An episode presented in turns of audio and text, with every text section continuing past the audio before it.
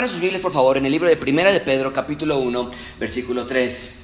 Primera de Pedro, capítulo 1, versículo 3.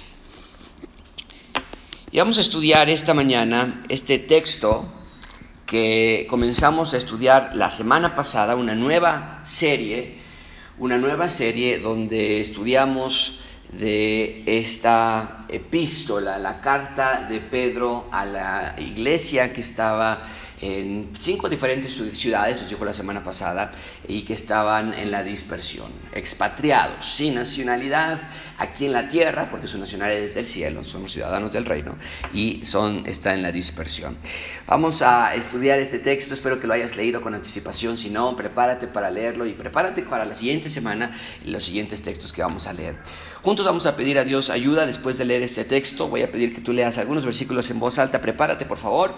Dice la palabra de Dios, primera de Pedro 1, 3, bendito el Dios y Padre, y Padre de nuestro Señor Jesucristo, que según su grande misericordia nos hizo renacer para una esperanza viva por la resurrección de Jesucristo de los muertos para una herencia incorruptible, incontaminada e inmarcesible, reservada en los cielos para vosotros, que sois guardados por el poder de Dios mediante la fe para alcanzar la salvación, y ahí en tu casa lee esto en voz alta junto conmigo, para alcanzar la salvación que está preparada para ser manifestada en el tiempo postrero. Subraya esa frase, es de muchísima importancia, tiene muchísimo valor, eh, o todo, desde luego, pero, pero hay unas frases en las que descansa un cierto texto, esta es una esas frases. Versículo 6, en lo cual vosotros os alegráis, o sea que hay algo para nosotros en el futuro, en el cual vosotros os alegráis aunque ahora por un poco de tiempo, si es necesario que, que ser afligidos en diversas pruebas,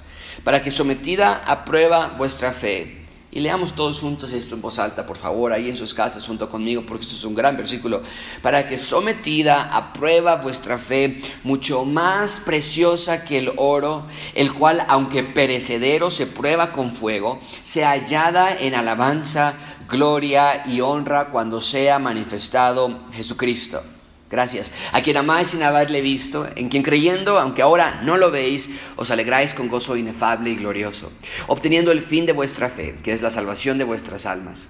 Los profetas que profetizaron de la gracia destinada a vosotros inquirieron y, diligentemente indagaron de esta salvación, escudriñando qué persona y qué tiempo indicaba el Espíritu de Cristo que estaba en ellos, el cual anunciaba de antemano los sufrimientos de Cristo y las glorias que vendrían tras ellos. Ahí marca también en tu, en tu texto, y no recuerdo si, lo, si hago una mención clara con respecto a esto, pero, pero ve nada más como dice el Espíritu de Cristo. El Espíritu Santo es el Espíritu de Cristo y lo ocupa intercambiablemente en las, en las Escrituras al Espíritu Santo como el Espíritu de Cristo. Por eso nos dijo, yo estaré con ustedes hasta el fin del mundo, porque el Espíritu Santo vendría con nosotros y Él, Jesucristo, su Espíritu, estaría con nosotros para siempre. Una gran eh, enseñanza que podemos sacar de aquí. Pero bueno, dice que vendrían tras ellos. Versículo 12, a esto se les reveló que no para sí mismos, sino para nosotros, administraban las cosas que ahora os son anunciadas, por lo que os han predicado el Evangelio por el Espíritu Santo enviado del cielo, cosas en las cuales anhelan mirar los ángeles.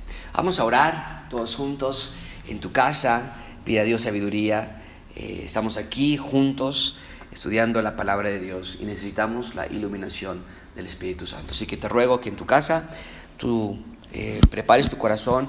Em, eh, y déjame decir esto porque eh, es, es, real, es verdad. Satanás, y Pedro nos lo va a decir en el capítulo 5, está como el león rugiente buscando a quien devorar.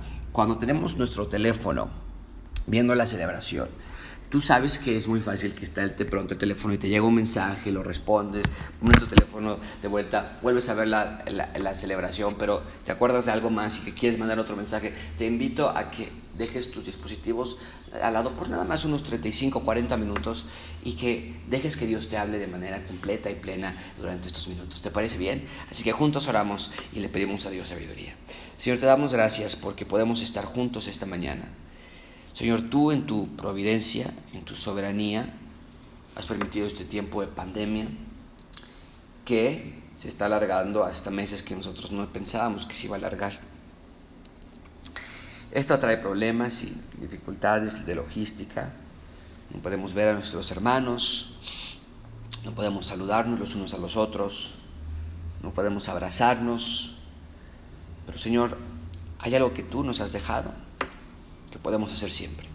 En opresión y en libertad, en salud y en enfermedad, juntos o separados, podemos estudiar la Biblia. Señor, te pedimos iluminación porque nuestros ojos no ven, nuestros ojos carnales no pueden ver las bendiciones de la ley. Te pedimos, Padre Celestial, que en este tiempo nos ayudes a concentrarnos y a ver, a, verte a ti y a ver tu voluntad en nuestras vidas. Te pedimos que limpie nuestro corazón de pecado. Lo que hemos hecho, Señor, lo confesamos como pecado. Y te pedimos que tú nos ilumines. En el nombre de Cristo Jesús te pedimos esto. Amén. Qué fácil olvida el ser humano, ¿no es cierto? Qué fuerte nos creemos ser y qué débiles hemos demostrado que somos en realidad. La conversación en estos momentos gira alrededor de cuándo vamos a regresar a la normalidad. Pero me temo que los gobiernos no saben lo que hablan, me temo que las personas no lo entienden. Y si no tenemos cuidado, nosotros los creyentes caeremos también en la misma confusión. ¿Cuándo vamos a regresar a la normalidad? Es una buena pregunta para pensar en esta mañana. ¿Cuándo vamos a regresar a la normalidad? Amigos, quiero que quede claro en sus mentes esto. No vamos a regresar a la normalidad. Por favor, eh, eh, memorízate esto, tenlo en tu mente, no vamos a regresar a la normalidad. Lo que la gente se refiere con normalidad y lo que yo me refiero cuando digo que no vamos a regresar a la normalidad es un mundo, entre comillas, seguro, sin el coronavirus o con una vacuna. ¿Cuándo va a suceder esto? No lo sabemos. La vacuna está todavía en sus etapas muy iniciales. Pero querer regresar a la normalidad es una farsa satánica. No hay tal cosa como regresar a la normalidad. Mucha atención con esto. Más bien, cuando el coronavirus pase, regresaremos a la anormalidad. Marca esto muy bien. Vivimos en un mundo anormal y peligroso. Bueno, tal vez nos hemos acostumbrado a él, no te culpo, pero es un mundo anormal y peligroso. Pero Satanás, el príncipe de este mundo, por cierto, quiere que te sientas seguro, entre comillas, cuando puedas ir al cine, cuando puedas regresar al trabajo, cuando puedas regresar a la escuela, cuando ya no haya alarmas de contagios y cuando podamos salir sin máscaras que cubren nuestro rostro. Pero esto no es lo que dice Dios acerca de nuestro mundo. Pablo nos dice en 2 Timoteo 3.1, también deben saber esto, que en los postreros días vendrán tiempos peligrosos. Amigos, estamos en tiempos peligrosos. Nuestro adversario, el diablo, anda como león rugiente eh, buscando a quien devorar. Y, si no creemos, y si nos creemos, perdón, la mentira de que, de que cuando el coronavirus pase, todo va a regresar a la normalidad, no vas a estar preparado para enfrentar los peligros de este mundo. Eso es lo que ha pasado. Permíteme ilustrarlo así y, lo, busco maneras de tratar de ilustrar lo que estoy teniendo en mi mente. Es como si hubiésemos estado viviendo en las ruinas de este edificio. Lo tienes en la pantalla. Ruinas. Y te pido que te imagines nada más por unos segundos que tú y yo, Gracia Abundante, adaptó ese lugar para vivir allí. Ahí puedes ver algunas ventanas todavía puestas de pie, ahí puedes ver ahí una entrada en el zaguán que todavía no ha caído, no ha colapsado y, y lo adaptamos para vivir ahí. Ahí pusimos a nuestros hijos, a nuestros bebés, a nuestras familias, a nuestros suegros, a nuestros padres. Está allí, inseguro, inestable, sucio, abandonado, pero lo adaptamos para vivir allí y todos felices dentro de nuestro edificio. Pero quiero que te imagines que de pronto un día llega un incendio y nos tuvimos que salir de allí. Y estamos todos fuera del edificio viendo a los bomberos pelear contra este terrible incendio.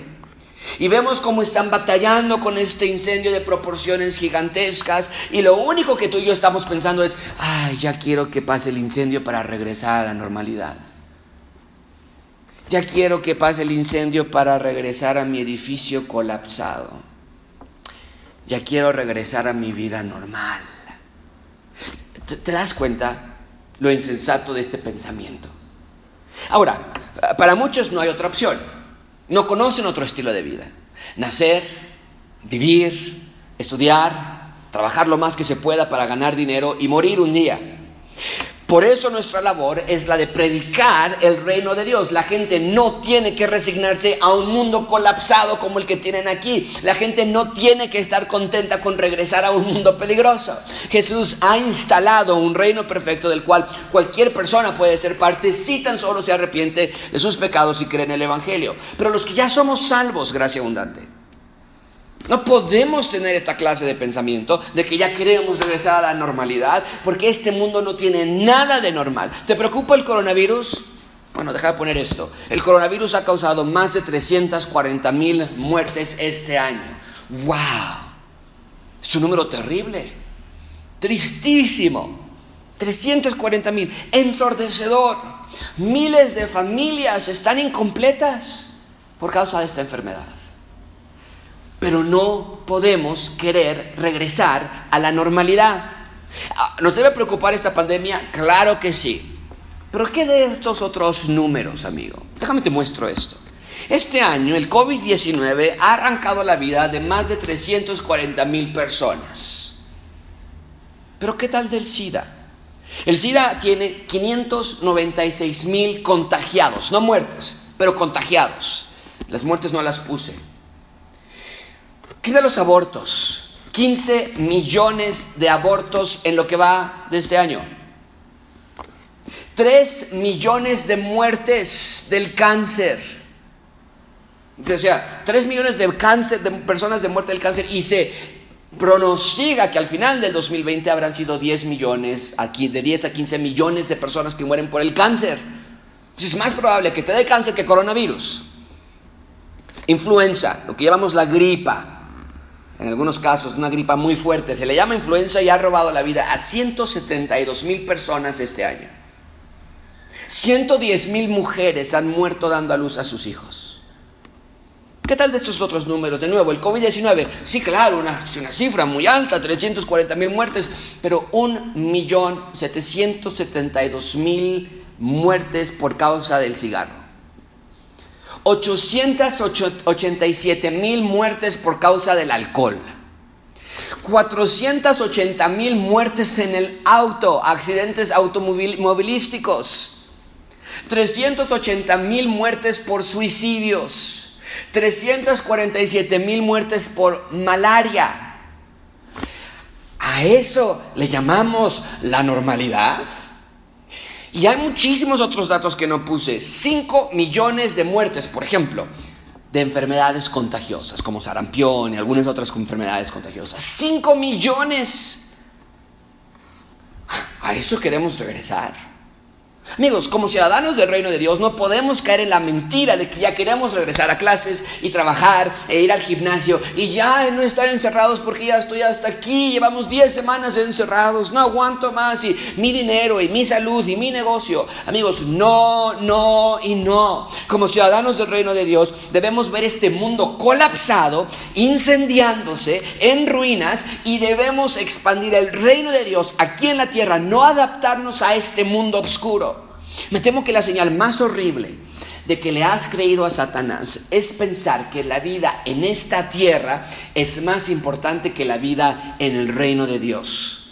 Eso quiere decir que no le crees a Dios. ¿O no, querida iglesia? Como ciudadanos del reino de Dios debemos de decir, debemos decir, el espíritu y la esposa dicen, ven, y el que oye diga, ven, y el que tiene sed, venga, y el que quiere tome del agua de la vida gratuitamente. El que da testimonio de estas cosas dice, ciertamente vengo en breve, amén, y nosotros debemos decir, sí, ven Señor Jesús. Eso es exactamente lo que vamos a ver en nuestro texto hoy. La semana pasada comenzamos esta nueva serie que le hemos llamado Extranjeros y Peregrinos. Y hoy Pedro nos lo va a recordar de nuevo. Este es el punto principal de ese sermón. Dios quiere que veamos que tu felicidad presente y tu esperanza futura depende, está anclada, nace de la resurrección del Señor Jesucristo. Pedro nos lo va a decir abiertamente. abiertamente. Nosotros tenemos una esperanza viva. Por lo tanto, no debes desear regresar a la normalidad. Este mundo de normal no tiene nada. Claro, vemos la gloria de Dios en la creación y los atardeceres y los, el amanecer junto a la playa y los pájaros y los bosques y bondad en ciertas personas a veces que te encuentras. Claro que vemos eso. Vemos la gracia común de Dios caer sobre los creyentes y los no creyentes y la lluvia y el pasto crecer y las flores crecer. Sí vemos esos destellos, esos despliegues de la gloria de Dios. Pero tanta muerte, tanta enfermedad, tanta maldad, tanta corrupción te debe de llevar a dos cosas. Una de dos, no te puedes quedar aquí en medio. Una de dos, te debe que llevar a querer estar en tu casa para siempre y nunca salir, porque te puedes morir de un suicidio, te puedes morir en un, choque automovilístico, te puedes morir por el cigarro, te puedes morir por el alcohol, te puedes morir por malaria o por alguna otra enfermedad contagiosa. Te quedas en tu casa nada más mejor encerrado. O quieres vivir el reino de Dios y expandirlo y confiar en Dios pero lo que no puedes hacer es quedarte aquí en medio y decir, ah, pues así es, con que no me dé cáncer a mí, a mi familia, no pasa nada, ya ni modo. Y te aguantas y te, y te sumerges en este mundo, acostumbrándote a esta clase de vida que no es vivir. Vivimos en un mundo peligroso, amigos. O sea, con esos datos que puse, ¿quieres ir a las esquinas? ¿Quieres salir de vacaciones? ¿Quieres salir a algún...? es un mundo gris. Y no podemos añorar a ese mundo. Ay, ¿te acuerdas cuando podíamos ir a Cinépolis y nada nos pasaba? ¿Te acuerdas cuando podíamos ir al gimnasio y no nos enfermábamos? No podemos añorar aquello como si ignoráramos que hay algo mejor, ya hay algo súper mejor que viene en un futuro. No podemos abrazarnos tanto a este mundo que no expandimos el reino de Dios. Así que estudiemos de esta esperanza viva de la que nos habla Pedro. Hoy vamos a estudiar tres puntos. Esperanza viva, en segundo lugar, esperanza en medio de dificultad. Y finalmente veremos esperanza revelada. Esperanza revelada. Ven conmigo, en primer lugar, esperanza viva. Esperanza viva. No es malito, Aldo, le pones turbo al, aire, porfa, es que ya me dio calor. Versículo 3, vean conmigo, esperanza viva.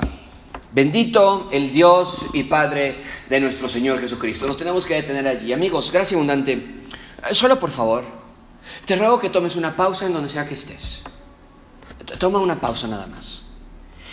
Para que de corazón digas, bendito el Dios y Padre de nuestro Señor Jesucristo. Esto habla de un profundo agradecimiento a Dios, de un genuino deseo de amarlo por lo que ha hecho por ti. Te amó y te rescató y te salvó y te dio vida en Cristo Jesús. Y, Pedro comienza esta sección. La, semana pasada nos dijo, ustedes son expatriados, ustedes son elegidos, ustedes son, eh, están en dispersión. nos dijo quiénes somos. Ahora nos está diciendo, bendigan a Dios por lo que son.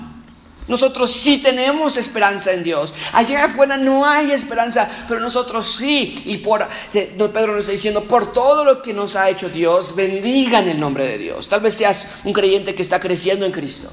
Tal vez seas un nuevo creyente y comienzas a crecer. O tal vez eres un creyente que se ha apartado de Dios. Tal vez has dejado de tener emoción por las cosas de Dios. Pero cualquiera que sea tu caso, este versículo comienza con la realidad de que Dios merece toda gloria, honra y honor. Él nos quiso cuando nadie más nos querría. Él nos dio vida cuando estábamos muertos. Nos dio un futuro, un hogar, una familia, un reino. Y Dios pide que nuestras vidas sean caracterizadas por bendecir el nombre de Dios. No es lo que debería regir nuestras vidas. Un deseo de amar y respetar y obedecer a Dios hasta el último día de nuestras vidas. No temamos a la muerte, temamos vivir sin agradecer a Dios por nuestra vida. ¡Wow! Eso sí sería una tragedia de proporciones cósmicas. No le temas a la muerte. Mejor teme vivir aquí en esta tierra sin agradecer a Dios por tu vida eterna. Que el Dios del universo te haya salvado para darte vida eterna. Y que vivas toda tu vida temiendo a la muerte. Qué triste sería. Bendice a Dios por sus actos de bondad. No permitas ver solamente lo malo del reino de Satanás. Sí, vivimos en este mundo donde el príncipe tiene control e influencia, pero el reino de Dios es mayor, el reino de Dios ha vencido y tengamos confianza en nuestro Dios. Porque ha vencido, vive y regresa pronto por nosotros. Es exactamente lo que Pedro está diciendo. Bendito sea el Dios, Padre de nuestro Señor Jesucristo, porque, veanla conmigo la segunda parte, versículo 3, no, según su gran misericordia nos hizo renacer. ¡Wow! Hemos renacido en Cristo. Es lo que Jesús había dicho que era necesario para ser parte y ver y vivir y sentir el reino de Dios. ¿Recuerdas? Para ver el reino de Dios tenemos que nacer de nuevo. Así se lo dijo Jesús a Nicodemo. Vean conmigo Juan 3.1. Había un hombre de los fariseos que se llamaba Nicodemo, un principal entre los judíos. Este vino a Jesús de noche y le dijo, Rabí, sabemos que has venido de Dios como maestro, porque nadie puede hacer estas señales que tú haces si no está Dios con él. Respondió Jesús y le dijo, de cierto, de cierto te digo que el que no naciere de nuevo, el que no renazca, no puede ver el reino de Dios. Pablo lo dice así en 2 Corintios 5, 17, de modo que si alguno está en Cristo, nueva criatura es, las cosas viejas pasaron, he aquí todas son hechas nuevas. Hemos sido hechos nuevas criaturas, hemos tenido un nuevo nacimiento. Antes estábamos destinados a muerte y condenación eterna, pero ahora estamos en las manos de Dios y en su reino eterno. Nosotros sí tenemos una esperanza y es una esperanza que está, marca bien esto por favor, porque Pedro hace una gran clarificación al respecto. Nuestra esperanza es viva. Ve conmigo la última parte del versículo 3 nos hizo renacer por su gran misericordia. No lo merecíamos, pero nos hizo renacer por su gran misericordia para una esperanza viva por la resurrección de Jesucristo de los muertos. Mucha atención con esto, amigos. Todo se encierra en el punto de vida o muerte. No hay más. Tenemos una esperanza viva o tenemos una esperanza muerta. Cuando pase todo el coronavirus, cuando pase toda la pandemia, ¿tendrás una esperanza viva o tendrás una esperanza muerta? ¿Qué va a pasar contigo después de la muerte? ¿Dónde está tu esperanza? ¿Estás seguro de que lo que va a pasar contigo después de tu vida ya lo sabes? ¿O tus esperanzas están puestas en incertidumbre e inseguridad? Porque Pedro nos está diciendo que nuestra esperanza para hoy y siempre es una esperanza viva. Y marca esto en tus Biblias. Nuestra esperanza está viva porque Jesús está vivo. Es lo que está diciendo el texto. Jesucristo resucitó de los muertos, por lo tanto nuestra esperanza es viva. ¿Te das cuenta de lo que está diciendo Pedro? ¿A qué esperanza se está refiriendo Pedro cuando dice que tenemos una esperanza viva? ¿A qué? ¿Cuál es nuestra esperanza viva? Bueno, porque Jesús resucitó de los muertos. Nuestra esperanza es Jesús. Pero ¿cuántas veces no es así? Nuestra salud es nuestra esperanza. Si tan solo no me enfermo. El dinero es nuestra esperanza, si tan solo no debo dinero. La estabilidad económica es nuestra esperanza. Que los hijos estén bien o que no le pase nada a nuestros padres. ¿Te das cuenta de por qué tantos suicidios? ¿Te das cuenta de por qué tantísima depresión? Porque ponemos nuestra esperanza en lo inestable, en lo muerto. Y hoy Pedro nos está recordando que nuestra esperanza es viva, real, tangible, majestuosa. Jesús resucitó de los muertos. Por lo tanto, dice Pedro, tengamos paz y tranquilidad porque nuestra esperanza es viva. Si lo único que esperas está en esta tierra, ahí sí cuidado. No, cuidado.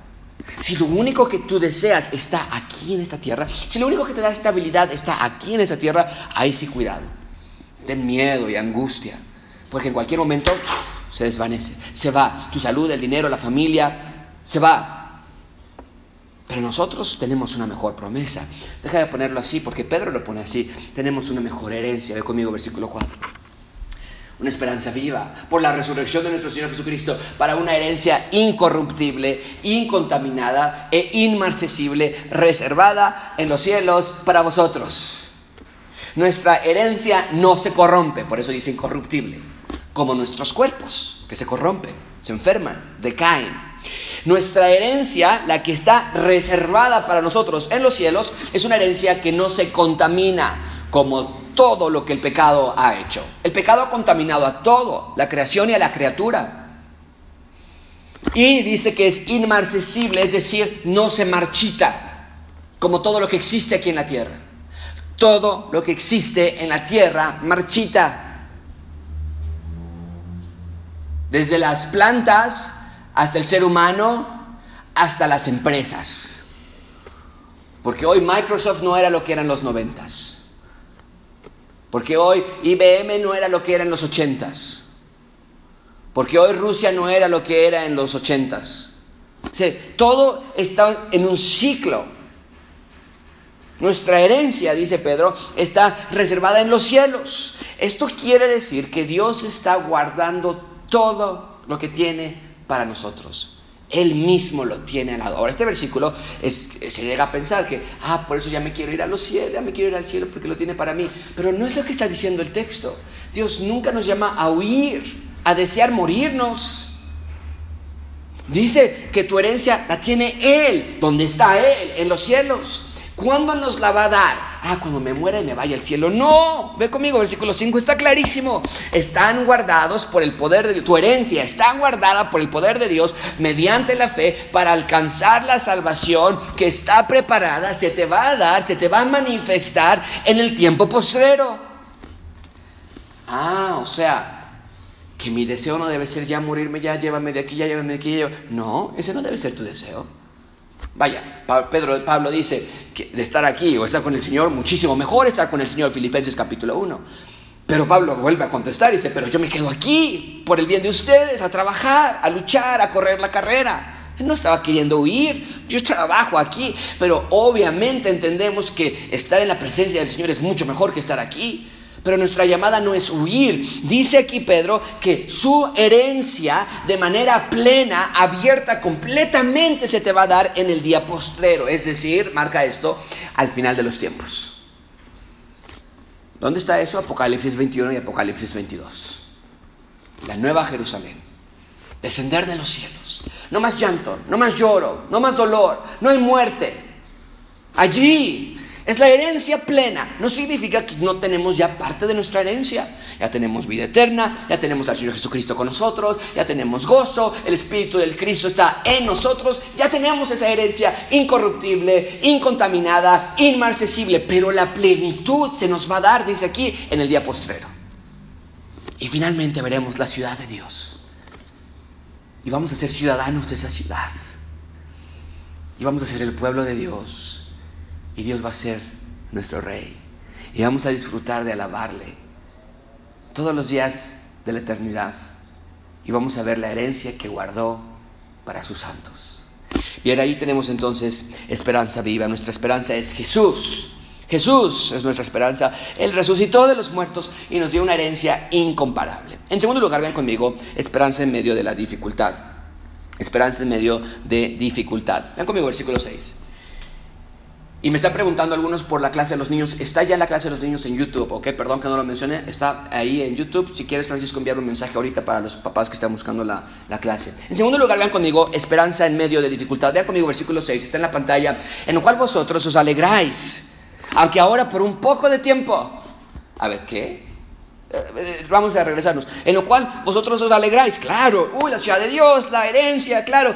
Aunque ahora por un poco de tiempo, si es necesario tengáis que ser afligidos en diversas pruebas. Aquí tenemos una aparente contradicción. Porque comienza diciendo que debido a que nuestra esperanza es viva, que Jesucristo resucitó, que somos elegidos, versículo 1 y 2 de, la semana pasada, y que tenemos una herencia en Cristo, decimos, nos alegramos y nosotros, claro que nos alegramos. Y es así. Gracias a Dios que tenemos esa clase de promesa, que nos brinda salud mental y estabilidad emocional. De otra manera no hay razón para vivir, para morir o para sufrir. Pero es aquí donde encontramos esta aparente contradicción, que se repite, por cierto, a lo largo de las escrituras. ¿Cuál es esta contradicción? Como ciudadanos del reino podemos alegrarnos en medio de aflicción y diversas pruebas. Y digo que parece una contradicción porque en nuestro mundo nadie se alegra en las dificultades.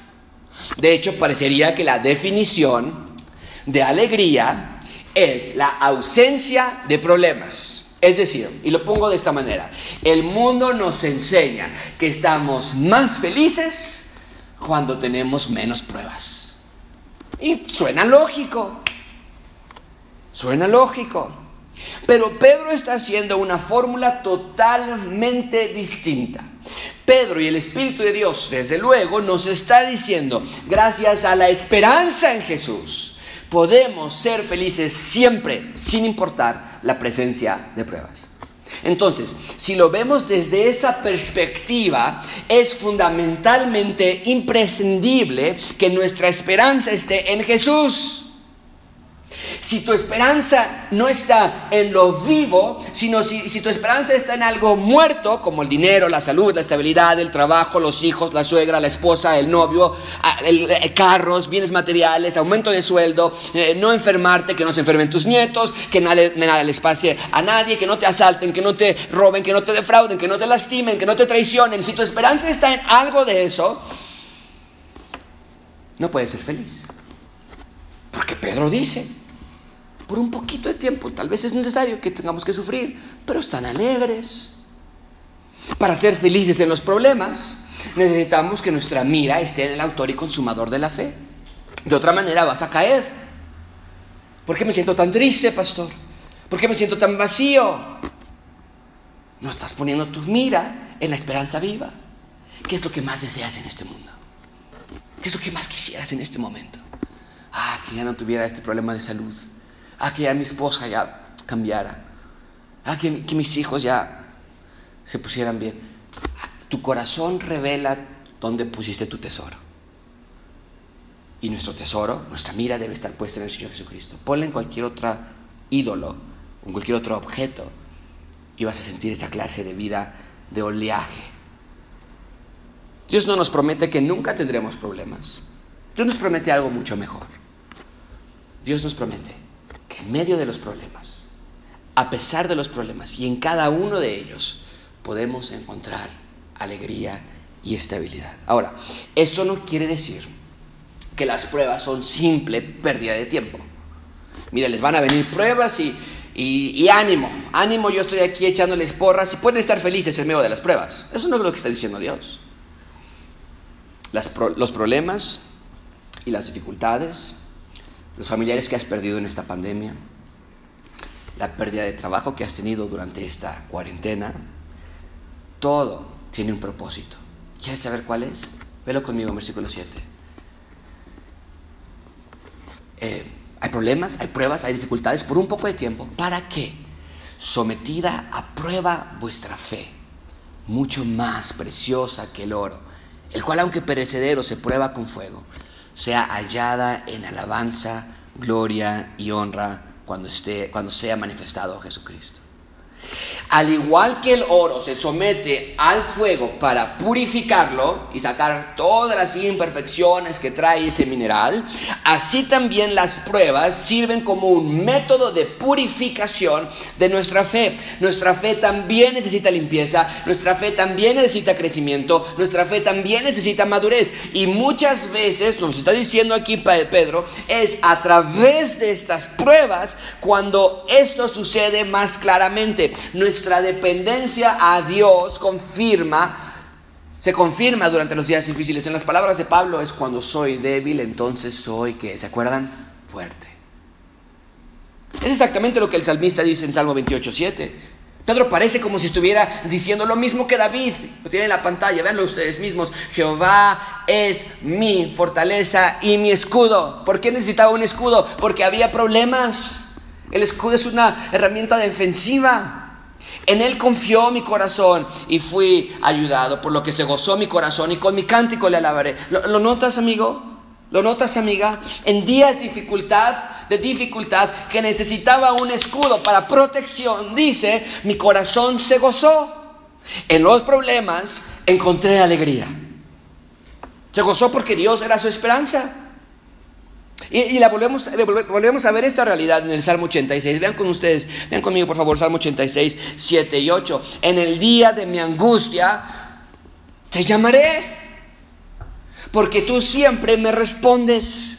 Oh Señor, ninguno hay como tú entre los dioses, ni obras que igualen tus obras. Ah, ¿por qué, es, ¿por qué no hay nadie como nuestro Dios? ¿Porque no hay problemas? ¿Porque no hay dificultad? No, porque en el día de la angustia, cuando yo te llamo, tú estás conmigo y encuentro en ti algo que no encuentro en nadie más. Definitivamente es a través de las pruebas que llegamos a conocer mejor a Dios. Así que ten cuidado, amigo, amiga, familia de pensar que las pruebas son porque Dios no te ama. Esa es la versión del mundo, ¿no es verdad? Si nos dan lo que pedimos es porque les caemos bien, porque nos aman. Pero Dios no es así. Su amor va más allá de nuestros deseos. Y cuando tú y yo estamos como niños diciendo, si Dios, si tú me amas, no vas a dejar que no me vaya a pagar esa persona que me debe, Dios sabe que su amor va más allá de tus deseos y porque nuestros deseos siempre están manchados de nuestra naturaleza pecaminosa. Dios nos ama siempre y eso debe causar que le amemos más y más. A veces las pruebas nos hacen tener un resentimiento contra Dios, ¿no es verdad? Pero debemos amarle aún en medio de las pruebas. ¿Qué es lo que explica Pedro en el versículo 8 y 9? Vean conmigo esto. En los problemas complicados, nos dijo en el versículo 7, él está con nosotros. Aunque nos tengamos problemas difíciles, podemos alegrarnos en Él. ¿Por qué? Porque amamos a Cristo aún sin haberle visto. Porque creemos en Cristo aún cuando no lo veamos ahorita. Y nos alegramos con gozo inefable y glorioso. ¡Wow! Estos hermanos de la dispersión a los, que, a los que Pedro está escribiendo, evidentemente nos dice el texto, están pasando por tribulaciones, pero Pedro recuerda que pueden alegrarse gracias a la esperanza viva de Jesucristo y gracias a que aman a Jesús aún sin haberle visto. ¿Cómo puede ser eso? ¿Cómo puedes amar a alguien a quien no has visto? ¿Cómo puedes amar a alguien a quien no estás viendo? ¿Y cómo puedes alegrarte en medio de la dificultad con gozo inefable y glorioso? Muy simple. Porque creemos por fe y porque vemos a Jesucristo en las escrituras. Porque tenemos a su espíritu en nosotros. Y lo vamos a ver más en un minuto. Pero el punto es que amamos a Jesús por fe. Por fe, por cierto, que nos fue dada de Él. Y le deseamos y le seguimos y le obedecemos porque gracias a Él obtuvimos la salvación de nuestras almas. Su gracia es dulce, su misericordia es eterna, su cuidado es intenso, su amor es diario. Y volvemos a decir junto con Pedro, ¿verdad? Bendito el Dios y Padre de nuestro Señor Jesucristo. Así que te animo a que cambies la perspectiva de tus problemas y sea que las dificultades y que, y que sea por medio de las dificultades el método por el cual tu fe se está purificando y se está perfeccionando. Ahora, algunas de las tribulaciones que pasamos son auto, autoinfligidas. Son resultado de nuestro propio pecado, de nuestras malas decisiones, de nuestra falta de buen juicio. Pero aún en esos problemas, Dios lo puede ocupar para mostrarte cómo madurar, cómo crecer, cómo caminar más con Dios. Así que te ruego, gracia abundante, que no, sea, que no seas una iglesia, que no seamos una iglesia de gente que ama a Dios cuando le va bien y que duda de Él cuando le va mal. Te ruego que veas que tu esperanza es Él, que tu presente, tu pasado y tu futuro es gracias a Él, no gracias a lo que tú has hecho, estás haciendo o harás. Cada respiro que tomas es gracias a la misericordia de Dios. Ahora, esta realidad de la salvación en Cristo no es algo nuevo. Ya vimos hace unas semanas, cuando estábamos estudiando Lucas, que Jesús se apareció a dos discípulos, Cleofas y su esposa, creemos nosotros, y les demostró que Él era el Mesías y que Él tenía que sufrir, comenzando desde Moisés y hasta los profetas. Y les mostró a estos dos discípulos. Al final de su clase, el Señor Jesucristo, con esos dos discípulos, ellos creyeron y su corazón ardía. Es lo que nos dice el texto en Lucas capítulo 24. Todas las escrituras nos apuntan hacia Él, es lo que el Señor Jesucristo enseñó. Y es un poco de lo que Pedro va a hablar en los siguientes versículos. Vean finalmente conmigo que esta esperanza viva había ya sido revelada desde antaño. Vean conmigo, eh, ah, perdón, había puesto el versículo 9. Vean conmigo en tercer lugar, esperanza revelada. Esperanza revelada. Versículo 10. Los profetas que profetizaron, o sea, es lo mismo que Jesucristo hizo con los discípulos en Emaús. Los lleva con los profetas, empezando desde Moisés. Y dice Pedro, los profetas que profetizaron de la gracia destinada a vosotros, inquirieron y diligentemente indagaron acerca de esta salvación. O sea, la gracia a vosotros, dice Pablo, eh, Pedro, perdón, fue diligentemente anunciada, profetizada por los profetas de antaño. Es más, dice Pedro que ellos diligentemente inquirieron indagaron, investigaron, la estudiaron. Se hacían preguntas como, ¿cómo es que Dios va a salvar a sus hijos? Los profetas, antes de que Jesucristo llegara. ¿Cómo va Dios a salvar a sus hijos? ¿Quiénes son los hijos de Dios? ¿Quiénes pueden ser salvos? ¿Cómo será la salvación? Todas esas preguntas se hacían los profetas. Es lo que nos está diciendo. Diligentemente inquirieron, diligentemente indagaron acerca de la salvación acerca de la salvación. ¿Quién se puede salvar? ¿Cómo va a venir la salvación? ¿Cómo es que va a llegar a nosotros? ¿Cómo va a llegar la salvación al mundo? Y la idea es que los profetas sabían, evidentemente aquí nos está diciendo, que la salvación estaba por venir. Y ellos dedicaron todas sus vidas para estudiar la salvación de Dios. Y desde luego que no pudieron saber todos los detalles de cómo sería, pero se dedicaron a eso, a investigar a estudiar y a profetizar de la salvación desde que Dios los llamó hasta su muerte. A los profetas. Ven conmigo, versículo 11. Los profetas escudriñaban qué persona y qué tiempo indicaba el Espíritu de Cristo que estaba en ellos. O sea, vean nada más cómo el Espíritu de Cristo estaba en los profetas de antaño. Esto nos deja ver que fueron inspirados por Dios. Toda la escritura es inspirada por Dios. Lo que Isaías escribió, lo que Malaquías escribió, lo que Moisés escribió, nos dice aquí, fue porque el Espíritu de Cristo estaba en ellos, inspirándonos a escribir esto. Los inspiraba entonces, el cual anunciaba de antemano los sufrimientos de Cristo. Sí, es lo que, es lo que Jesucristo les enseñó. Cuando los dos discípulos iban en el Maús y decían, no, es que tú no sabes lo que le pasó a nuestro maestro y, lo mataron y lo, y lo crucificaron y ya es el tercer día y Jesucristo les enseñó que él tenía que sufrir y les enseñó eso por medio de las escrituras. Y lo vimos ya nosotros cuando estudiamos esa clase. Pero Pedro lo está, fíjate cómo le quedó tan grabado ese día que regresaron Cleofas y su esposa a Jerusalén y tocaron la puerta y abrieron la puerta y encontraron a los discípulos. Pedro se quedó tan eh, impactado por lo que les decían que los profetas lo habían dicho y no lo habíamos visto nosotros que lo vuelve a escribir Pedro años después en su carta. Anunciaba de antemano los sufrimientos de Cristo y las, y las glorias que vendrían tras ellos. Eh, ellos ya tenían al Espíritu de Cristo en ellos, los profetas. Y con el Espíritu de en ellos indagaban cómo vendría la salvación, cómo llegaría la esperanza viva, cómo salvarían las personas. Y nota que los profetas profetizaban de antemano los sufrimientos de Cristo, sí, pero también, ¿qué es lo que dice el texto? Las glorias que vendrían tras ellos. Y así es, amigos.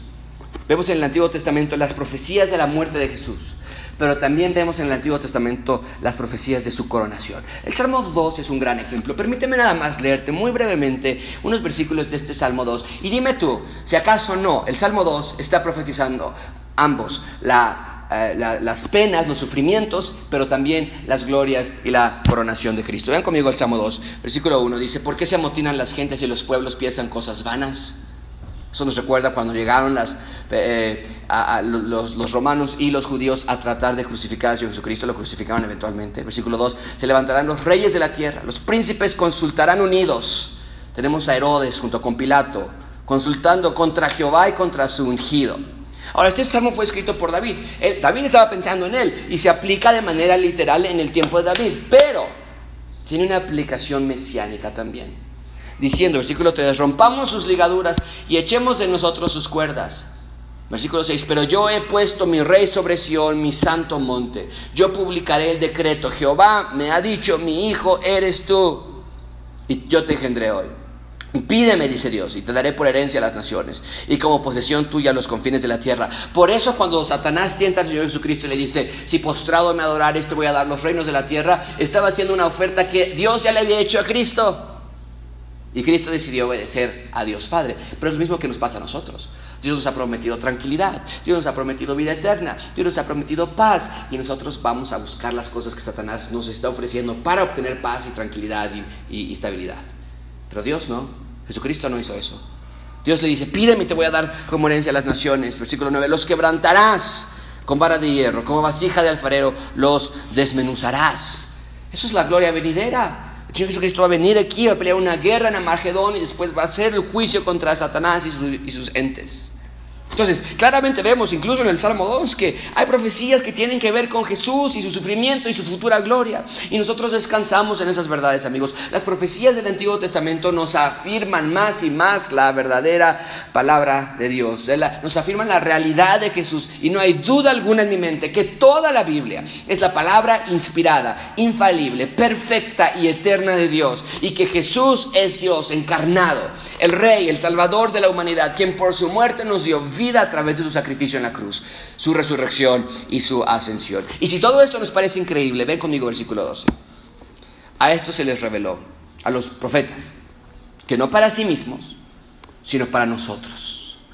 Administraban ellos, los profetas, las cosas que ahora os son anunciadas por los que han predicado el Evangelio por el Espíritu Santo enviado del cielo. Cosas en las cuales anhelan mirar los ángeles. Dice, nosotros tenemos estas verdades reveladas en su plenitud. Los apóstoles, profetas fueron administradores de estas verdades, dice el versículo. Ellos administraban las cosas que ahora a ustedes se les está siendo anunciada. ¿Cuáles son estas cosas que se están siendo anunciadas? El Evangelio predicado por el Espíritu Santo, que fue enviado del cielo. Espíritu Santo o Espíritu de Cristo, es lo mismo. Fue enviado del cielo, como Jesucristo lo prometió. Y de la misma manera, vean esta, esta, esta paridad, de la misma manera que el Espíritu de Cristo estaba en los profetas para profetizar de antemano, ahora el Espíritu de Cristo o el Espíritu Santo está en nosotros que estamos también predicando el Evangelio. Nosotros tenemos estas verdades y rogamos al mundo, como embajadores de Cristo, que se reconcilien con Dios. Pero quiero que notes la última frase, los ángeles anhelan mirar las revelaciones de la salvación en Cristo. La salvación es algo tan hermoso, tan bello, precioso, que los ángeles la miran de lejos. Ellos son criaturas de Dios, no son salvados por el Señor Jesucristo. Pero la historia de la redención es tan perfecta, tan impactante, tan grandiosa, que les gusta observarla de lejos. Y pensar que nosotros la dejamos pasar por un episodio de Netflix. Podemos leer de esta salvación todos los días. Podemos admirar la historia de redención revelada en las Escrituras todos los días. La podemos disfrutar a cada hora. Podemos aún en medio de pruebas, de dificultad, tener gozo y alegría. Esta esperanza viva, esta herencia incorruptible. Y la dejamos pasar de largo, sin admirarla. Y los ángeles, dice el texto, anhelan mirarla desde lejos. Saltamos de gusto cuando nos ofrecen un puesto. Respiramos emocionados cuando nos pagan. Pero nuestro corazón ya no siente, no percibe, ya no es sensible para apreciar detalladamente el poder de Dios en nuestra salvación. ¿Cómo podemos concluir este sermón? Amigos, Dios quiere que veamos que nuestra felicidad presente y nuestra esperanza futura están ancladas en la resurrección de Jesucristo. ¿Lo puedes ver? Pedro no está convencido de una mentira. La resurrección del Señor Jesucristo le dio sentido a todo. Sufrimos, dice Pedro, pero somos felices. Morimos, pero vivimos. En Cristo tenemos una esperanza viva, no muerta, real, no falsa, eterna, no temporal. Cuando escuches entonces que alguien pregunta, oye, ¿cuándo vamos a regresar a la normalidad?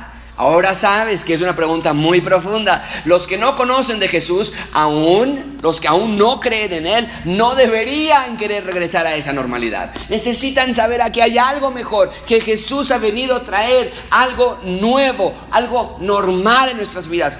Es el Señor Jesucristo y su Evangelio.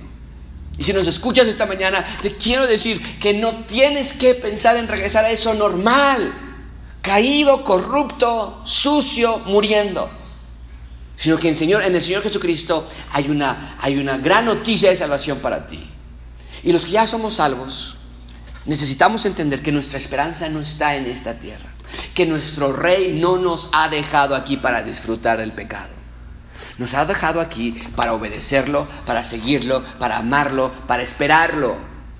Y al mismo tiempo que hacemos todo eso, nos ha dejado aquí para disfrutarlo a Él Ánimo iglesia, nuestra esperanza es viva. No te angusties por el futuro, ocúpate del presente. Con temor y temblor, ocúpate de tu salvación. Sé diferente al mundo. Vive realmente esperando una esperanza viva. Vive realmente convencido de que el todo de tu herencia está siendo reservada por Dios en los cielos para el día de la gloriosa manifestación de nuestro Señor Jesucristo. No lo dudes ni por un segundo. Jesús viene de nuevo y cuando llegue hallará fe en la tierra.